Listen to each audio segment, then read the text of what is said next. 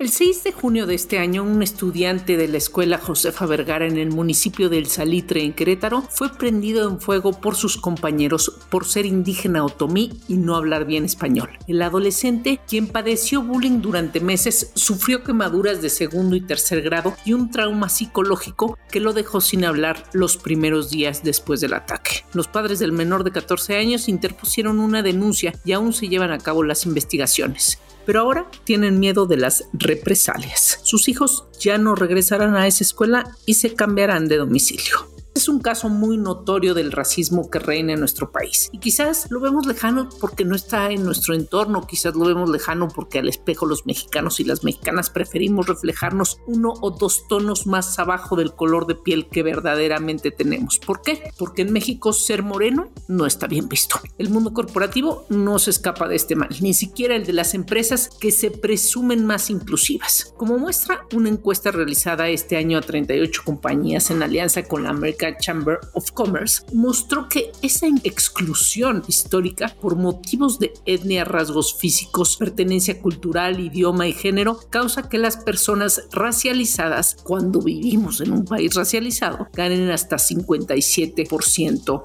menos. Hoy en día, una buena parte de los mexicanos estamos conscientes de que no está bien visto discriminar a alguien por su color de piel o el nivel socioeconómico que tenga. De hecho, todo el mundo solemos decir de dientes para afuera que no solemos discriminar. Esto lo hemos aprendido con los años, pero realmente, ¿qué está pasando? ¿Qué pasa con los prejuicios que cargamos históricamente y de los que muchas veces ni siquiera somos conscientes? Los sesgos inconscientes son prejuicios y estereotipos que las personas tenemos sobre ciertos grupos de personas y que no sabemos que los tenemos. Estos prejuicios pueden existir hacia personas de una raza distinta a la nuestra, grupos étnicos, identidades de género, orientaciones sexuales y habilidades físicas, entre otras características. Tener sesgos inconscientes te afecta directamente, aunque de primera instancia no lo entendamos así, y también afecta a los tuyos y a tu entorno. Cómo te afectan y cómo contrarrestarlos es de lo que hablaremos en este episodio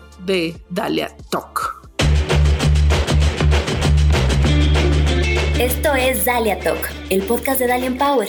Listen.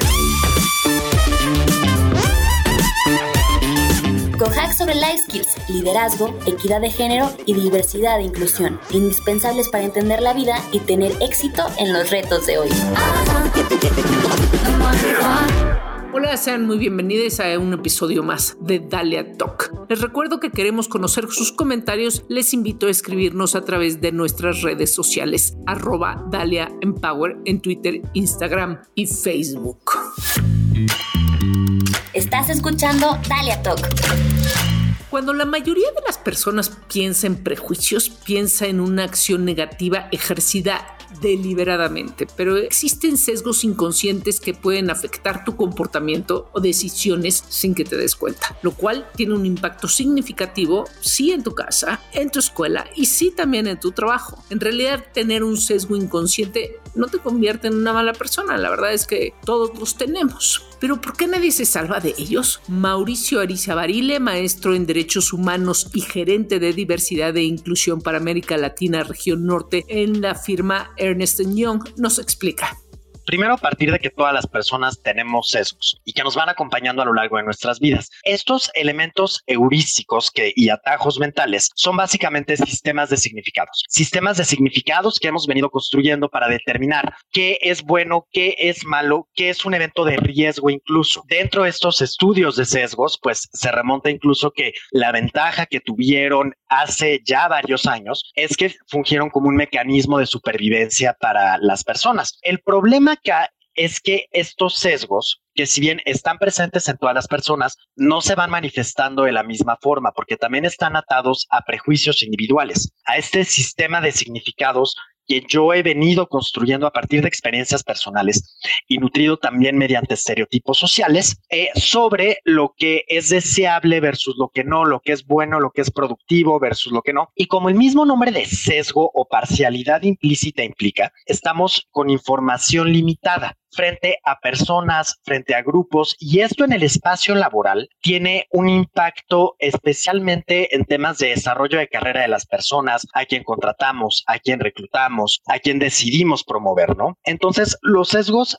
a pesar de que siempre están con nosotros, tenemos que entender que es parte de un proceso cognitivo. Y así como son atajos mentales y procesos cognitivos que se han venido construyendo mediante nuestras experiencias, mediante los prejuicios, mediante nuestros sistemas de significados y de valores, se pueden ir reconstruyendo. Desde hace 200 mil años, nuestro cerebro desarrolló el mecanismo de los sesgos para poder sobrevivir y resolver problemas complejos de manera rápida. La cuestión es que hoy en día nuestro entorno es totalmente diferente, pero seguimos aún funcionando de maneras que la verdad no son muy positivas. Los sesgos inconscientes o sesgos implícitos son actitudes que se mantienen de manera subconsciente y afectan la forma en que las personas sienten y piensan acerca de quienes las rodean. Las actitudes subconscientes no están necesariamente tan bien formadas como los pensamientos coherentes, pero pueden estar sumamente arraigadas. Muchas personas tenemos sesgos inconscientes que nos acompañan desde la infancia, los cuales absorbemos al observar nuestro entorno social, familiar e institucional. Además, pueden definir las respuestas emocionales y racionales de las personas en situaciones cotidianas, afectando su comportamiento, como lo hemos dicho.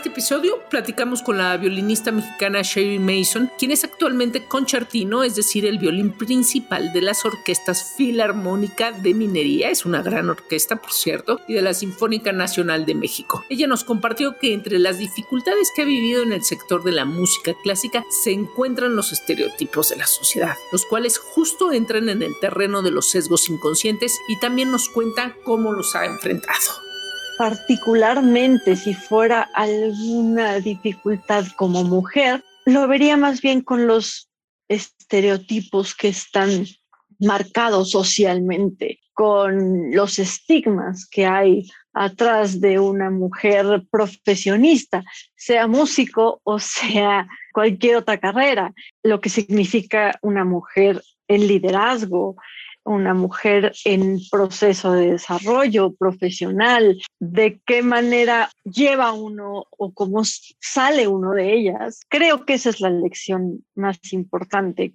que a mí me ha dejado el intentar dar un paso atrás, el ver por esas, esas dificultades, si es una cuestión personal, si es una cuestión de género, si es una cuestión de mi físico, si es una cuestión profesional, realmente profesional, que no tenga que ver con lo anterior nombrado, después de analizar de dónde viene y de dónde viene, de qué circunstancias está surgiendo esa dificultad.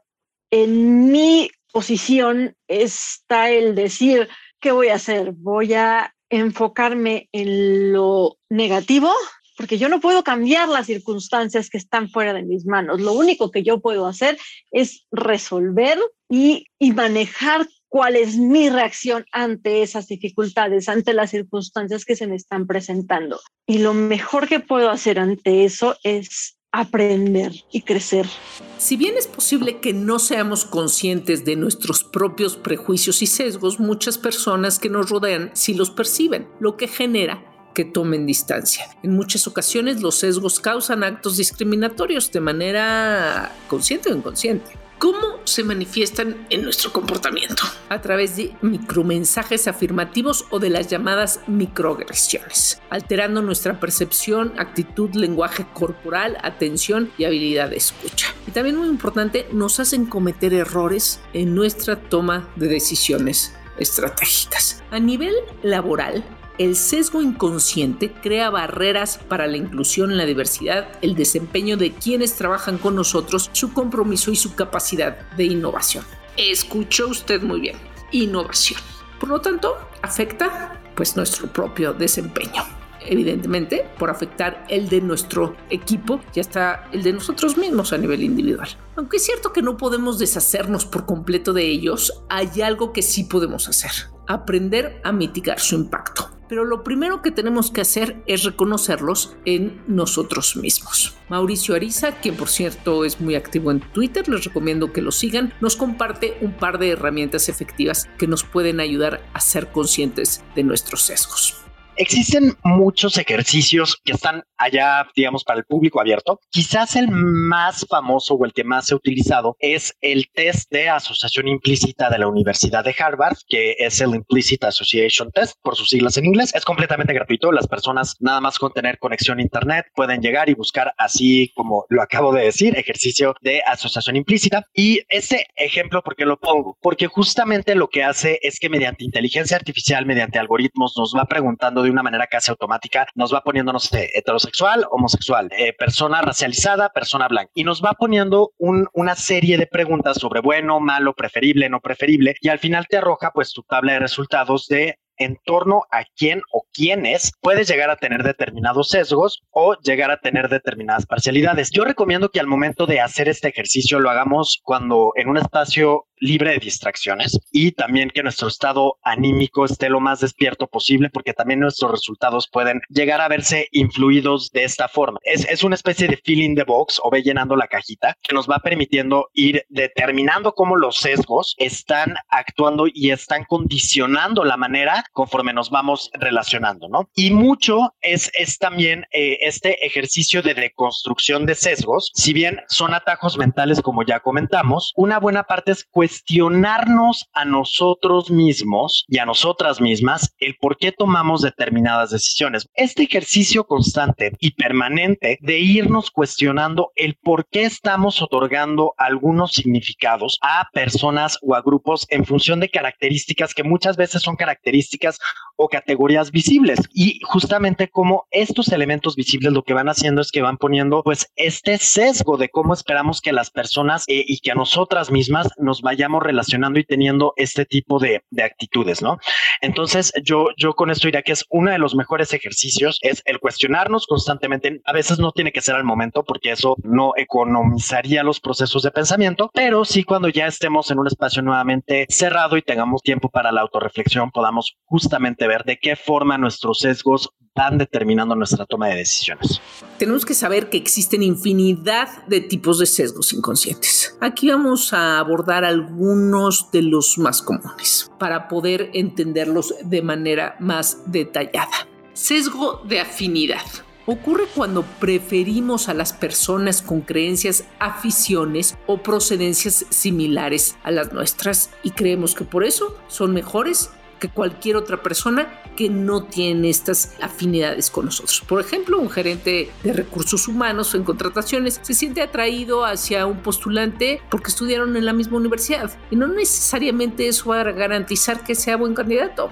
El llamado sesgo de halo es la tendencia que tenemos de colocar a otra persona en un pedestal después de enterarnos de algo impresionante positivamente sobre ellos sesgos de cuernos es justo lo contrario. La tendencia que tenemos las personas a ver a otra persona negativamente después de enterarnos de algo desagradable o negativo sobre ello. Una manera de combatir este sesgo es entender que una acción no nos define, no nos define como seres humanos, es una acción de nuestra vida, ya sea buena o mala. Si tienes un sentimiento negativo acerca de una persona, date el tiempo para averiguar exactamente de dónde proviene ese sentimiento visceral. Puede ser algo superficial que no debería afectar tu percepción de esa persona. Los sesgos de género es la tendencia a preferir un género sobre otro. No sorprende que los hombres reciban con demasiada frecuencia un trato preferencial sobre las mujeres en el lugar de trabajo. Y no solo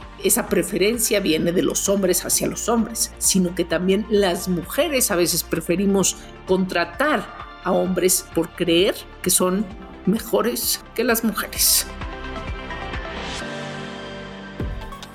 Tanto es así que en general un hombre tiene hasta 1.5 veces más probabilidades de ser contratado que una mujer cuando ambos candidatos ofrecen el mismo rendimiento. Una manera de contrarrestar este sesgo es realizando evaluaciones a ciegas de las solicitudes que excluyen aspectos de un candidato que pueda revelar su género supuesto, como el nombre o los pasatiempos, los hobbies. A veces delatan un poco si es hombre o mujer, ¿no? A veces. Establece objetivos de contratación de diversidad para garantizar que nuestras empresas, nuestros equipos, seamos directivos de una empresa para la que trabajamos o seamos emprendedores, se haga responsable de las prácticas de contratación equitativas. Asegúrate de comparar candidatos en función de sus habilidades. Eso es lo mejor que nos puede pasar a la hora de sumar gente a nuestros equipos. Los méritos es lo que vale la pena, no ninguna de las características que hemos mencionado. Un área significativa en la cual nos afectan los sesgos es en nuestro potencial para innovar, como dijimos ya que los sesgos limitan nuestra capacidad de pensar de forma diferente y generar nuevas ideas desde un nivel subconsciente. La investigación de Daniel Kahneman y Amos Tversky, psicólogo matemático ganador del Premio Nobel de Economía en 2002, reveló que específicamente en el campo de la innovación, los sesgos generan pensamientos y decisiones menos creativas que a su vez deriva en resultados menos que óptimos. Esto porque nuestros cerebros han evolucionado para reducir instintivamente la incertidumbre y mantenernos en el camino seguro, entre comillas, siempre que sea posible. Genial para la supervivencia de otros tiempos de las especies, pero no tan bueno para las empresas. Darnos cuenta de los sesgos que terceras personas tienen hacia nosotros también es todo un proceso. Sherry Manson nos compartió cómo lo ha manejado profesionalmente han habido muchos momentos, pero desde una edad temprana, podría yo decir, de 17, 18 años, que empecé a trabajar ya en, en, en un ambiente profesional en la música, empezaba a escuchar muchos rumores y chismes y comentarios acerca de mí que no tenía yo idea que esa persona que describían era yo. Y por qué estaba donde estaba y por qué estaba creciendo hacia donde estaba creciendo y por qué eh, empezaba a tomar el rumbo profesional que estaba tomando y las razones que escuchaba en pasillos o que los rumores que me llegaban atrás no tenían nada que ver con mi trabajo profesional. En muchas ocasiones también era porque pues es que ella se ve así o se viste así o tiene alguna relación con X persona. En ese entonces, en esos pocos años, eran comentarios muy difíciles de sobrellevar, porque no lo entiendes, no entiendes por qué la sociedad funciona de esta manera, porque alguien diría un discurso falso acerca de una persona que ni siquiera conocen. Y en este caso, pues es uno mismo, pero eso sucede en todos lados. Mi, digo, tengo la grandísima fortuna de tener a mi familia y mi familia es mi, mi mayor apoyo moral eh, y me mantienen centrada en, en una perspectiva objetiva, sea cual sea el caso. Así que empecé a bloquear todo ese tipo de comentarios y me empecé a cerrar muchísimo y empecé a construir muchísimas barreras a mi alrededor y yo vengo a trabajar y no hablo con nadie y no sé nada de, no me daba cuenta que estos comentarios, este sesgo, este, estaban afectando no nada más mi vida profesional, sino mi personalidad. Después pasan los años y toda la vida me preguntaban, al llegar a la postura de concertino en Sinfónica Nacional, como mujer, como mexicana, joven, otra historia. Es un puesto de liderazgo en una agrupación muy importante en el ámbito musical en, en México y ya los comentarios también iban por otro lado y me preguntaban, ¿qué es, qué es lo que sientes? ¿Cómo manejas la cuestión de género desde esa silla. Mi discurso siempre era el mismo. Yo no creo que el arte tenga género. El arte hay seres humanos y hay expresión humana. Ahí no hay género. Sigo creyendo ese discurso al 100%. Sin embargo, con la vida uno va aprendiendo y abriendo los ojos y, sobrellevando otro tipo de, de, situaciones. Y si bien el arte no tiene género, la sociedad tiene muchos prejuicios y hay mucho que tenemos que resolver y que tenemos que seguir educando y que tenemos que seguir avanzando como sociedad. No hay alguien mejor que otro, no hay, todos somos seres humanos, todos tenemos los mismos derechos, tenemos capacidades, tenemos eh, fortalezas, tenemos debilidades, todos. Y hay que saber alzar las cualidades de una persona para apoyar las debilidades de otras y poder trabajar en equipo. Así que sí, creo que, hay, que ha habido un crecimiento, te puedo hablar de forma personal y eso es un crecimiento diario y es un aprendizaje diario. Existen comentarios que sé de sobra que si fuera un hombre en esta postura, no recibiría, pero también tengo que tener la conciencia de dónde vienen esos comentarios, de qué situación y qué historia hay detrás de esas circunstancias, qué educación social hay detrás de esos comentarios y no necesariamente son personales, no necesariamente tienen mi nombre, pero sí el de muchas mujeres. Ahora, ¿es posible interrumpir o trabajar los sesgos? La respuesta es sí. ¿Por dónde empezamos? Obviamente por nuestra misma persona, reconociéndonos con ayuda de la reflexión y la autocrítica constante. El lugar al que debemos tratar de llegar finalmente es a ese donde jamás asumimos absolutamente nada, sino que preguntamos y escuchamos con empatía antes de opinar. Esto nos ayudará a conectar mejor con nosotros mismos y con quienes nos rodean. Por cierto, si quieres saber más sobre qué es y qué no es la empatía, cómo practicarla, escucha el episodio de Dale Talk al que le dedicamos hace algunas semanas este tema. Pero por ahora, bueno, Mauricio Aricia nos explica más sobre la detección de nuestros sesgos. Podemos ir haciéndonos conscientes y al momento, por eso es la importancia de detectar los sesgos. Al momento de que vamos con el tiempo, haciéndonos más conscientes, si yo tengo un sesgo motivado por clase social, por tono de piel, por género, y muchas veces estos sesgos se juntan entre sí, ¿no? Y, van, van de la mano con las categorías de interseccionalidad y de impactos diferenciados y de discriminación múltiple y discriminación sistémica. Pero conforme lo vamos trabajando ya como algo constante a lo largo del tiempo, es más fácil identificarlos y cuando los identificamos les podemos poner un alto. Hay un ejemplo que a mí me gusta mucho es, ¿por qué no podemos eliminar por completo nuestros sesgos, remontémonos a cuando inició en la emergencia de la COVID-19, cómo comenzó a haber sesgos hacia personas que pudieran parecer del, del personal médico, de enfermería o de algún laboratorio. Y que nuestro cerebro en este mecanismo de supervivencia lo que decía es, me alejo, me alejo, trae una bata blanca, trae a cualquier otro elemento que, que pudiese identificar. Y el sesgo decía, puede ser un factor de riesgo y de contagio para mí, a pesar de que ellas y ellos tienen probablemente muchos más mecanismos de seguridad y de protocolos en ese aspecto que la población abierta. Pero hubo hasta casos de agresión en el transporte público, particularmente enfermeras, ¿no? Entonces, esto es una forma en cómo los sesgos van apareciendo y también la sinofobia, que es esta discriminación hacia personas chinas o asiáticas, que pues también se dio en el, en el marco del de el COVID-19 y que justamente pues solo haciendo un ejercicio autorreflexivo es conforme las personas podemos ir poniéndoles un frente. Entonces, uno, es importante reconocer que los sesgos inconscientes son parte de nuestro proceso de aprendizaje. Dos, también no es identificar las situaciones en las que hemos discriminado debido a ellos.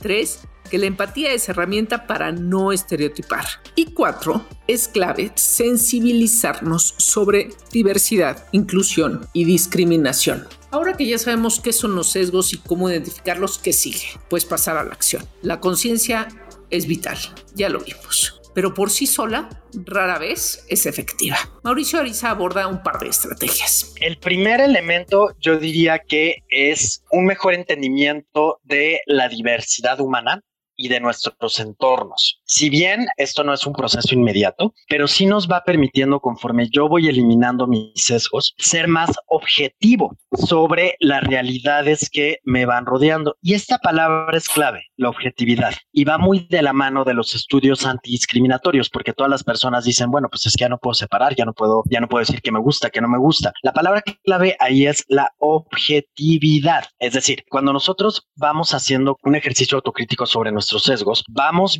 viendo sobre si yo decidí contratar a alguien porque estudió la misma carrera que yo o porque proviene de la misma universidad que yo, ahí el sesgo de afinidad sería algo, uno que está entrando en, en juego y no estoy viendo realmente los requerimientos objetivos que se necesitan para cubrir determinado puesto o determinada vacante. Entonces, al momento que vamos haciendo un ejercicio autocrítico de nuestros sesgos, vamos siendo más objetivos y también nos permite trabajar de manera más efectiva con nuestros equipos de trabajo al entenderles mejor, al fomentar la empatía y esto puede tener pues diversos beneficios, por ejemplo, como fomentar la retención laboral, minimizar las microagresiones, eh, mejorar todo lo vinculado a, la cultura y clima organizacional de nuestros centros de trabajo. Pero más allá de los centros de trabajo, eh, lo que nos permite cuando estamos erradicando nuestros sesgos es que nos permite ir construyendo entornos no solo más incluyentes, sino más justos, porque los sesgos en muchas ocasiones también son producto de fenómenos discriminatorios más grandes, como puede ser el racismo, el machismo, el capacitismo, la xenofobia. Es muy importante establecer objetivos desafiantes pero alcanzables para tener más éxito en la construcción de nuevos comportamientos y hábitos duraderos que nos ayuden a controlar los prejuicios inconscientes. En el sector de la música, por ejemplo, las audiciones a cortina cerrada son una estrategia que ha funcionado para tomar decisiones libres de sesgo. Esto lo inició la Orquesta Filarmónica de Berlín, una de las mejores orquestas del mundo, durante el siglo pasado, hace ya varias décadas, cuando se dieron cuenta que todos los que aspiraban a entrar a la filarmónica, todos los músicos que audicionaban para entrar a la filarmónica, pues la mayoría eran hombres y había pues, muy pocas mujeres. Decidieron cerrar la cortina y dejar que los quienes decidían quiénes iban a entrar a la, a la filarmónica, quiénes eran los mejores candidatos, pues dejarlos tocar detrás de la cortina sin saber sus nombres, sin saber su género. ¿Cuál fue el resultado? Evidentemente que las mujeres tienen también un gran talento para tocar cualquier instrumento que compone la orquesta. Esta costumbre la empezaron a adoptar pues otras orquestas alrededor del mundo y ha sido una práctica muy buena. Lo que podemos hacer, bueno, pues si no somos músicos y este, ni tocamos el cello, lo que sí podemos es hacer eso y practicar eso con nuestros propios equipos. Cuando ya somos capaces de trabajar nuestros sesgos, experimentamos múltiples beneficios, como cuál? La fusión con otros tipos de pensamiento. ¿Qué mejor poder entender cómo piensan y cómo son y cómo resuelven sus problemas otros círculos que no son los nuestros. O sea, es un upgrade sí o sí a nuestra propia inteligencia. Seremos, por lo tanto, más innovadores y más creativos. ¿Por qué? Porque la creatividad viene del cruce de ideas y las ideas pues se vician de repente en una sola esfera. Si cruzas ideas con otras esferas, te convertirás sí o sí en una persona o en un equipo más creativo. Además, tendremos más seguridad psicológica, podremos ser más auténticos y utilizaremos nuestra vulnerabilidad como una aliada para el cambio. Todos esos beneficios, sí, todos esos beneficios. El sesgo consciente es un viaje de toda la vida y la creación de conciencia constante sobre cómo tomamos decisiones también lo es. Mauricio no quiso desaprovechar la ocasión para extendernos una valiosa invitación. Una invitación a que se pregunten eh, dónde salen nuestros sesgos. Mis sesgos, como Mauricio, no van a ser los mismos de ustedes, pero lo más importante eh, esta emisión, se puedan preguntar de dónde yo puedo tener algunos sesgos y una vez detectados, es qué puedo hacer de manera constante y de manera permanente para irlos erradicando. Síguenos en nuestras redes sociales, Twitter e Instagram como Dalian Power. Búscanos en Facebook como Dalian Power MX. Llévate ahora la información más importante, contenido inteligente para mujeres poderosas. Mi nombre es Patricia Alamilla y esto es Contenido Inteligente para Mujeres Poderosas con la información clave esta semana. A pesar de las medidas en favor de la equidad de género implementadas en los lugares de trabajo durante los últimos años en el mundo, las mujeres aspiran menos que los hombres a ocupar un puesto de liderazgo. Esto es lo que mostró un estudio realizado por catedráticas de la Universidad Bocconi, Washington y Milán entre 138 mil personas, el cual concluyó que por cada mujer que aspira a un puesto de liderazgo hay 2.3 hombres. Las investigadoras se refieren a esta diferencia como brecha de aspiraciones de género. De acuerdo con el estudio, esta brecha surge generalmente durante la etapa universitaria debido probablemente a que a esta edad las personas experimentan por primera vez la vida laboral. La investigación no pudo probar una explicación de por qué surge la brecha de aspiraciones de género, pero las autoras consideran que el autoestereotipo, es decir, la creencia que pueden tener las mujeres de que su género no empata con un rol de líder, es uno de los principales factores. Otros elementos pueden ser experiencias laborales negativas como discriminación y prejuicios, así como temor a ver afectados su familia y su hogar. El reporte está indicando que pese a los esfuerzos de los últimos años, las iniciativas de equidad de género aún son insuficientes porque no están solucionando los dilemas y conflictos de las mujeres. Estás escuchando Dalia Talk. Y hablando de medidas para mejorar los entornos laborales, hablemos del descanso y específicamente de cómo las empresas en México pasan por alto el descanso como estrategia de productividad. Está demostrado que la fatiga, el estrés y el burnout devienen en enfermedades físicas y trastornos de salud mental como depresión y ansiedad, los cuales impactan en el desempeño de las personas que laboran en las organizaciones. Desafortunadamente, México es uno de los países que integran la OCDE donde más personas laboran más de 50 horas semanales, donde existe menos balance vida y trabajo y que pese a ello, o más bien a consecuencia de ello, registra la menor productividad. Dos cifras nos pueden dar un gran referente del impacto que esto puede estar teniendo en el crecimiento y el desarrollo económicos del país. Por un lado, la Organización Mundial de la Salud señala que la economía del mundo pierde alrededor de un billón de dólares anuales en productividad por depresión y ansiedad y calcula que las pérdidas asociadas a salud mental entre 2011 y 2031 pueden ascender a cerca de 16.1 billones de dólares. Por otra parte, la firma Gallup estima que un bajo compromiso laboral vinculado fuertemente a la retención de talento, a la productividad, y a la rentabilidad, cuesta a la economía mundial 7.8 billones de dólares y representa el 11% del Producto Interno Bruto global. Si quieren saber más sobre este tema, vayan a dalianpower.com, den clic en la sección News Media y busquen el contenido titulado tal cual, Descanso, la estrategia de productividad que las empresas pasan por alto. Dalia Talk. Por mi parte es todo, que tengan una gran semana, ya tienen el contenido inteligente para mujeres poderosas. Visítanos en dalianpower.com y entérate de toda nuestra oferta educativa y de capacitación para empresas.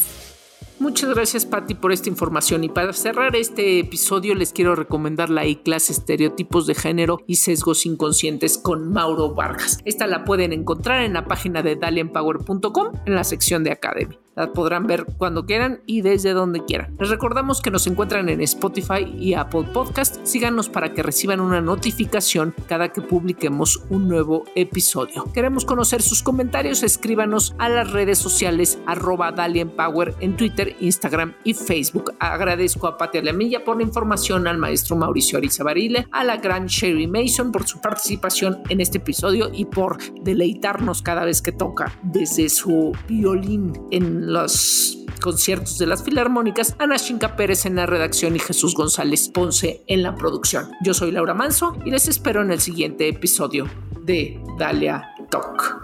Listen.